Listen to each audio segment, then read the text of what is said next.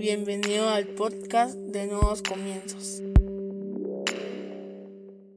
Bienvenidos sean todos y cada uno de ustedes una vez más a Nuevos Comienzos. Qué alegría tenerlos con nosotros este día. Hoy vamos a hablar sobre motivar o inspirar. Para eso yo te voy a invitar a que vayas al Evangelio de Juan en el capítulo 13, el versículo 12 y la versión que hoy vamos a utilizar es la PDT. Juan 13 en el versículo 12 en la versión PDT dice, cuando terminó de lavarle los pies, se vistió, volvió a la mesa y les dijo, ¿entienden lo que les hice? Ustedes me llaman maestro y señor y tienen razón, porque lo soy. Yo, el señor y el maestro, les he lavado los pies. Así que ustedes deben lavarse los pies unos a otros. Les he dado ejemplo para que traten a los demás como yo los he tratado a ustedes. Les digo la verdad, ustedes ya saben que un siervo no es superior a su amo y que ningún mensajero es más importante que el que lo envió. Ahora que entienden lo que es servirse unos a otros y lavarse los pies unos a otros, Dios los bendecirá si lo ponen en práctica. Te voy a invitar a que cierres tus ojos, vamos a orar. Padre, en el nombre de Jesús te damos gracias, Señor. Te pedimos que hables a nuestra vida, a nuestra mente, a nuestro corazón, a nuestro espíritu, que renueves nuestra mente, nuestros pensamientos, Señor que a partir de este momento quites todo estorbo, todo aquello que nos pueda robar la atención para que podamos enfocarnos en aprender más de tu palabra, Señor, pero sobre todo que podamos poner en práctica todo lo que aprendamos este día. En el nombre poderoso de Jesucristo. Amén y amén. Como todos los miércoles estamos hablando sobre la iglesia relevante. Y hoy el tema del que vamos a hablar es inspirar o motivar, o a la inversa, motivar o inspirar. Hoy en día se ha puesto de moda en las iglesias el motivar a las personas. Y yo he escuchado a muchos pastores decir, necesito motivar a mi gente. Y es ahí donde nos damos cuenta que las iglesias están volviendo centros de motivación y las personas que están dentro de la iglesia al recibir motivación van a motivar a los demás. El gran problema es que la motivación es momentánea, no es permanente. Contrario a la inspiración, la inspiración te permite a ti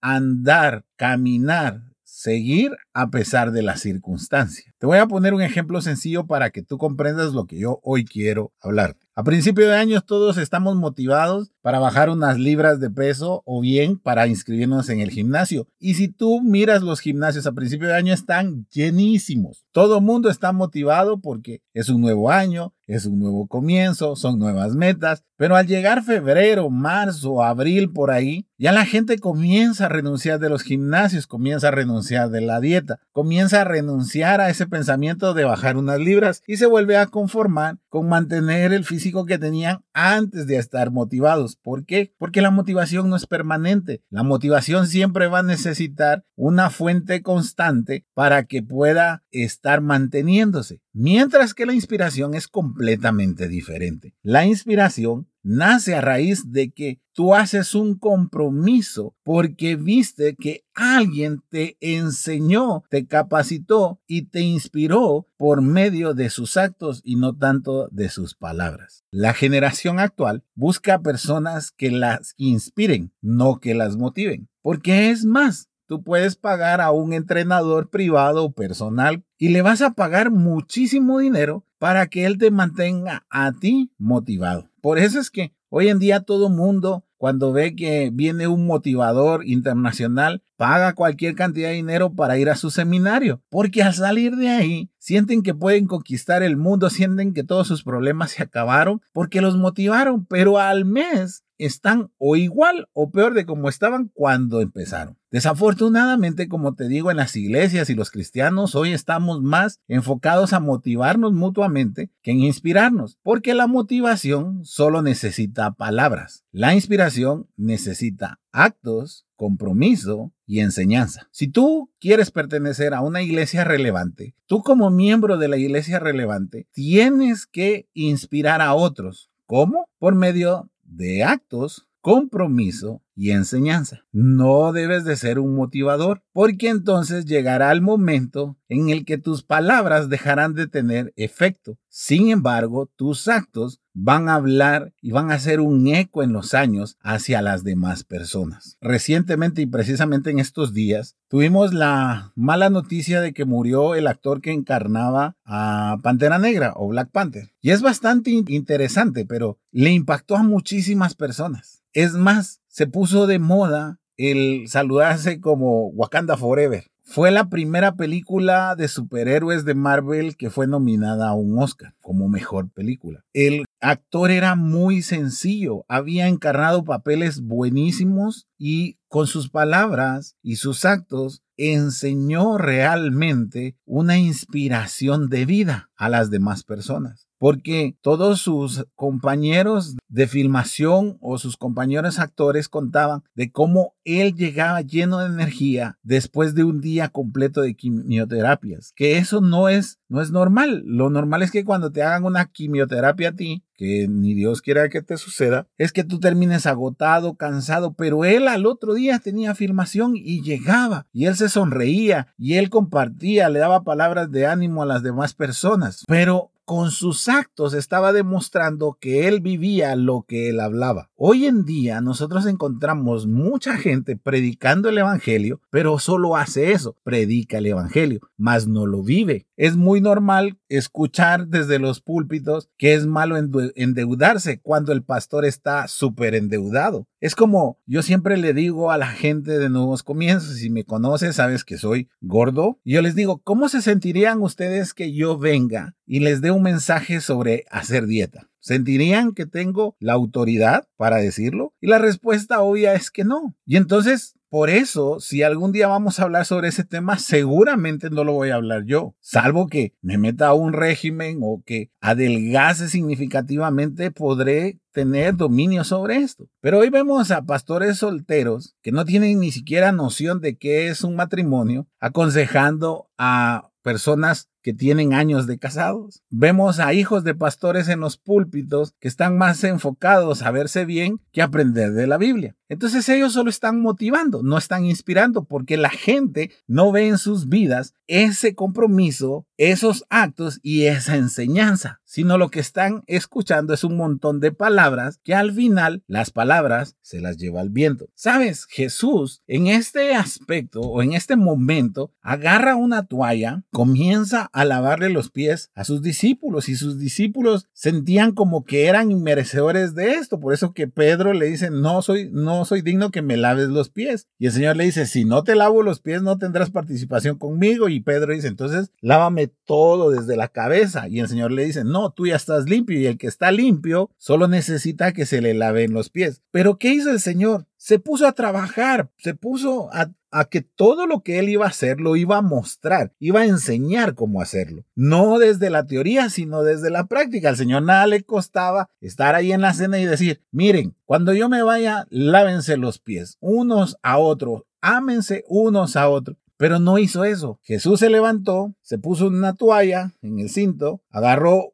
un balde de agua y empezó a lavarle los pies a cada uno de sus discípulos, diciendo, ustedes me llaman maestro y señor y tienen razón porque lo soy. Yo, el señor y el maestro, les he lavado los pies. Así que ustedes deben lavarse los pies unos a otros. Aquel que inspira, inspira a través de sus actos, a través de su vida, no a través de sus palabras. Hoy es muy fácil encontrarnos personas en las iglesias que te saludan, pero te saludan de los dientes para afuera, pero por dentro están diciendo, ¿por qué vino este? Ah, esa ropa que trae. Y ese tipo de personas no ayuda a que nuestra iglesia sea relevante. Y por eso es que las personas están tan cansadas de asistir a los templos o a las iglesias, porque simple y llanamente se dan cuenta que se dice una cosa, pero se vive de otra manera. Al final, volvimos la iglesia en una motivación. Ya nadie quiere pagar el precio, ya nadie quiere sacrificarse, ya nadie quiere ir más allá. Todos queremos estar en el púlpito, todos queremos hablar, todos tenemos un mensaje que decir, pero muy pocos tenemos el corazón para servir. Y si tú no tienes el corazón para servir, entonces solo vas a motivar a las personas, no las vas a inspirar. El inspirar a las personas no es hacer que sean una copia literal de nosotros mismos. Jesús no les dijo, va, después de cenar van a agarrar un guacal y van a lavarle los pies a todos. No, no les dijo eso. Les dijo, ahora que entienden lo que es servirse unos a otros y lavarse los pies unos a otros, Dios los bendecirá si lo ponen en práctica. Dejó que los discípulos hicieran de la manera que ellos querían. No les puso un montón de reglas, les enseñó. Cuando tú inspiras a las personas, no estás haciendo un clon de ti, estás enseñándole a las personas que ellos también lo pueden hacer, pero lo deben de hacer a su manera. Una iglesia relevante es la que inspira a las personas, a sus miembros, por medio de actos, compromiso y enseñanza, pero que le da la libertad a esas personas para que lo pongan en práctica a la manera que ellos lo comprendieron y lo entendieron. Uno de los grandes problemas que tenemos con la inspiración es que pensamos que inspirar a otros es hacer imitaciones de nosotros y eso es incorrecto. Yo no quiero que nadie más se parezca a mí, es más, yo no quiero que mis hijos se parezcan a mí. Yo quiero que ellos sean mejores, yo quiero que ellos aprendan, yo quiero que ellos se inspiren,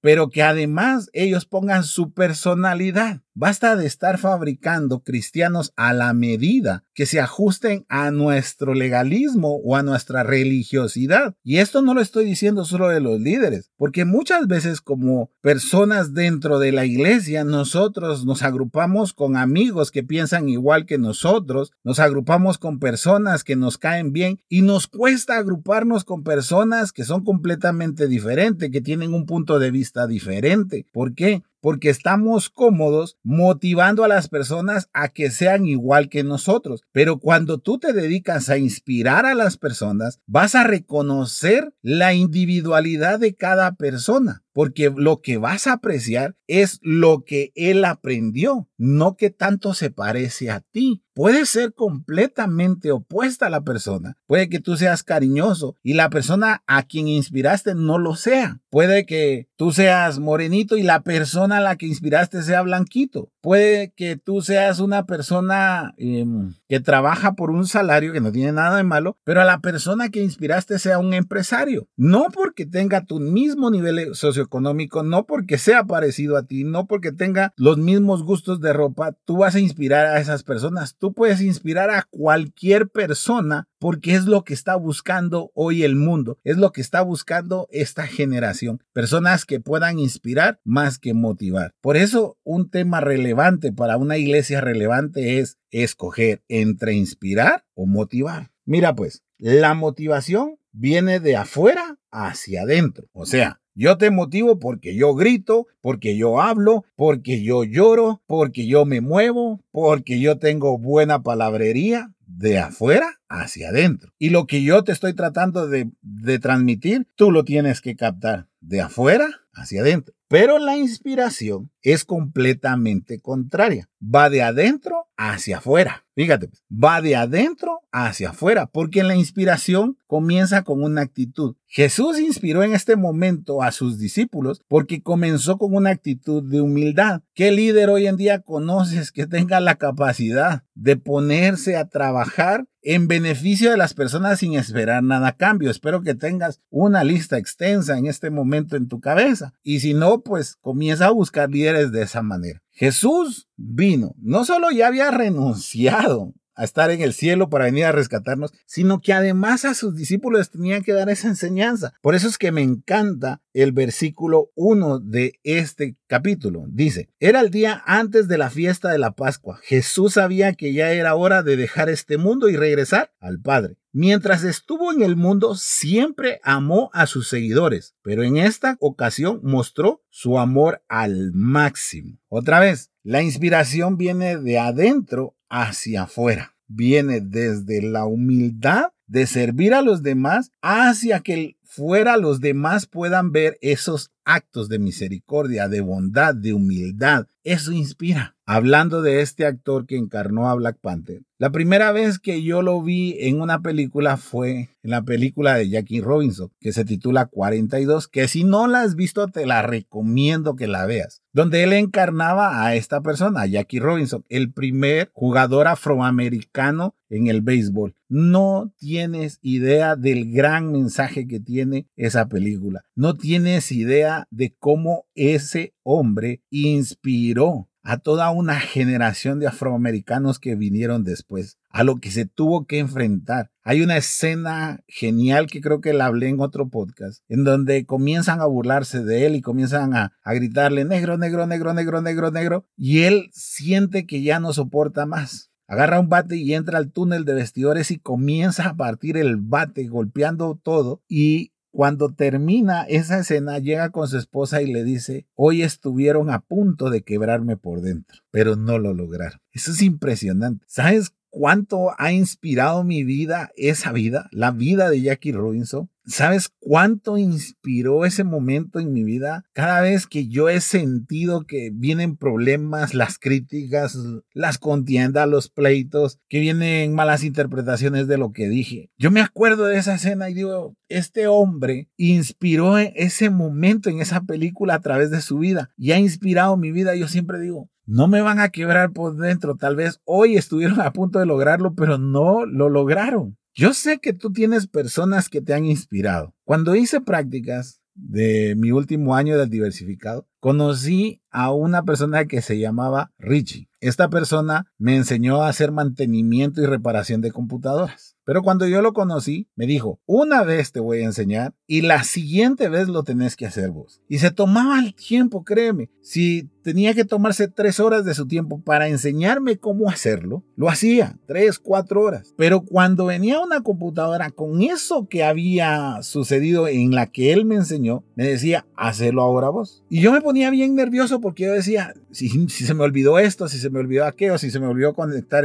la corriente, si se me olvidó soldar bien este alambre. Pero cuando yo comenzaba y volteaba a ver, estaba Richie, estaba viéndome. Y un día yo le dije, ¿qué tanto me miras? Y él me decía, primero te enseñé, ahora te toca hacer, pero a mí me toca observar. Y si te equivocas, te voy a corregir. Y a la siguiente vez ya te toca hacerlo solo. No sabes cuánto me inspiró. No sabes cuánto cambió mi vida ese, muchacho. ¿Por qué? Porque se tomó el tiempo por medio de actos, por medio de, de enseñarme, de darme mi lugar, por medio de ser buena persona, inspiró mi vida. Necesitamos más personas así en las iglesias. Necesitamos personas que, que, cuando alguien llegue herido le diga, yo también estuve ahí y salí de esta y esta manera y mírame hoy. Y por medio de sus actos, de adentro hacia afuera, pueda tomar inspiración esta otra persona. Porque la emoción, sabes, no ha llevado a nadie a conseguir sus sueños. La inspiración sí. Cuando Jesús se fue nuevamente con el Padre, sus discípulos no quedaron emocionados, quedaron inspirados. Y fue tal la inspiración que tenían esos hombres que estuvieron dispuestos a morir a causa de Cristo. Estuvieron dispuestos a recorrer distancias increíbles a causa de predicar lo que un hombre les había predicado, pero que los había inspirado. Hoy en día, desafortunadamente, existen menos y menos cristianos así. Encontramos cristianos que les gusta ser servidos, pero no vaya a ser que tengan un micrófono en la mano, porque entonces son expertos en oratoria, pero en el trato personal en el trato hacia los demás, pareciera que se creen más que Dios, pareciera que nadie los puede tocar, pareciera que para hablar con ellos hay que hacer más citas que con el presidente de la República, cuando realmente lo único que estas personas están haciendo es motivando. Y por eso es que esas iglesias, tarde o temprano, terminarán quedándose sin miembros, terminarán quedándose vacías. Porque desafortunadamente la motivación no es duradera la inspiración permanece